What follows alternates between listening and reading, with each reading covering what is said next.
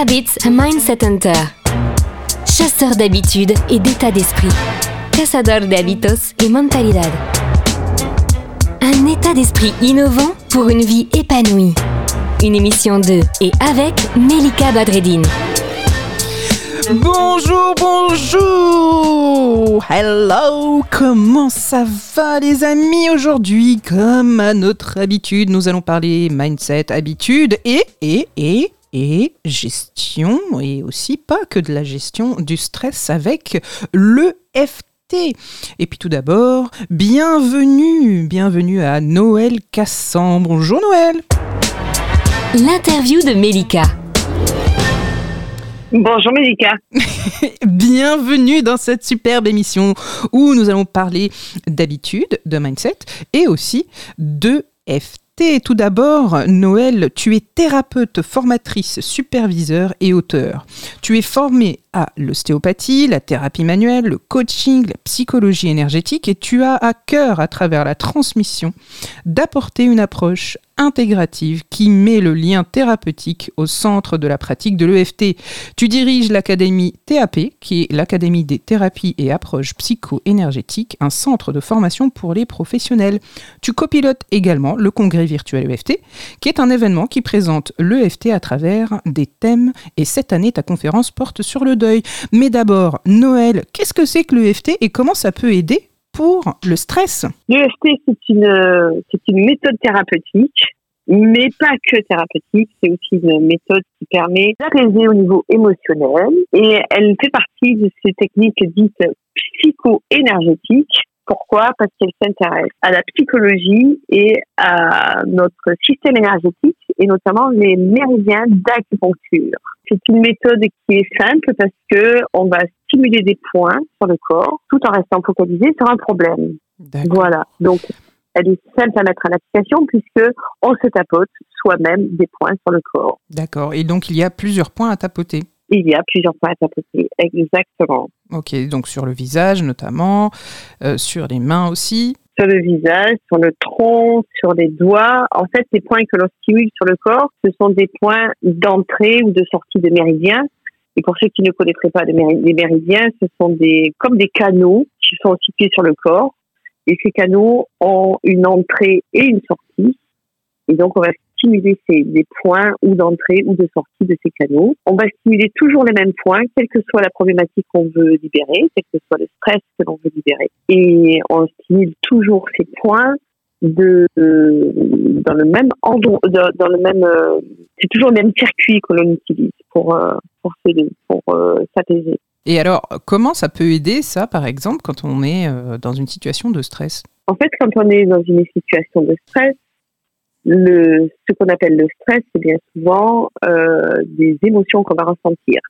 On va, on va dire voilà, je suis stressé pour dire je suis agacé ou énervé ou anxieux euh, ou quand on a peur, on va dire voilà cette situation euh, elle me provoque un stress, je dois aller passer un oral et je suis stressé. En fait, c'est un raccourci pour dire j'ai peur de parler, j'ai peur d'échouer, j'ai peur euh, de quelque chose. Et hum, la peur, c'est euh, un sentiment qui est éveillé dans notre corps à travers un mécanisme euh, neuronal qui fait que euh, on va percevoir dans notre environnement un danger et va être déclenché la peur. Eh bien, le fait de stimuler ces points sur le corps, on a remarqué que ça avait un effet calmant et apaisant et que ça pouvait diminuer la perception du danger. Et le fait de stimuler ces points, ça permet vraiment de ramener à un état de calme. Pour prendre un exemple, hein, au niveau des phobies, euh, c'est quelque chose que je connais assez bien puisque j'étais moi-même phobique. Hein, J'avais une claustrophobie. J'étais très anxieuse à l'idée de rentrer dans un ascenseur, par exemple. Cette peur a complètement disparu suite à des séances de FT que j'ai pu suivre. Et euh, l'idée, c'est de pouvoir être exposé à l'objet qui te fait peur. Moi, par exemple, c'était un ascenseur, l'idée de rentrer dans un ascenseur. Et quand on est confronté à notre peur, ça peut être ou à un ascenseur réellement ou à l'idée de rentrer dans un ascenseur, on stimule ces points dans un ordre précis qui est toujours le même. Et la peur, bizarrement, parce que c'est une méthode qui est quand même très bizarre, il faut le dire. Bizarrement, euh, notre peur diminue et on peut percevoir cet objet comme non dangereux. D'accord. Alors donc, c'est, moi je dirais aussi euh, magique, on dirait. ça peut paraître, en tout cas étrange, ça c'est sûr. Et par moments, les effets sont tellement rapides que certaines personnes peuvent dire euh, oui, c'est magique mon truc. Et est-ce que on sait ce qui se passe euh, concrètement dans le corps? Justement, tu parlais de méridien, tu parlais de tapoter, donc il y a bien une, action sur le corps, mais je sais aussi qu'il y a des phrases à dire, non? En fait, euh, pendant qu'on stimule les points, on va devoir rester concentré sur le problème. Et pour, pour être pour, pour être bien concentré sur ce problème, on va euh, dire des phrases qui nous permettent de rester vraiment focus sur la problématique. Donc, contrairement à la méthode Coué, où on va dire euh, ce qu'on souhaite, mhm. par exemple, euh, je souhaite, euh, je souhaite être complètement relax, je souhaite être parfaitement détendu. Avec la pratique de l'EFT, on va faire exactement l'inverse. On va s'exposer au problème et on va dire j'ai vraiment peur de rentrer dans cet ascenseur. Mhm. Et pendant qu'on dit cette phrase, j'ai peur de rentrer dans cet ascenseur, ce qui est la, la, la, la, réalité de ce que je vais vivre émotionnellement, pendant que je vais être là-dedans, concentré là-dessus, je vais stimuler les points, les uns après les autres. Il y a 14 points. D'accord. Alors, je sais aussi que tu formes à cette méthode? Oui, tout à fait. Super. Tout à fait. On forme, on forme à cette méthode euh, des personnes qui sont dans l'accompagnement.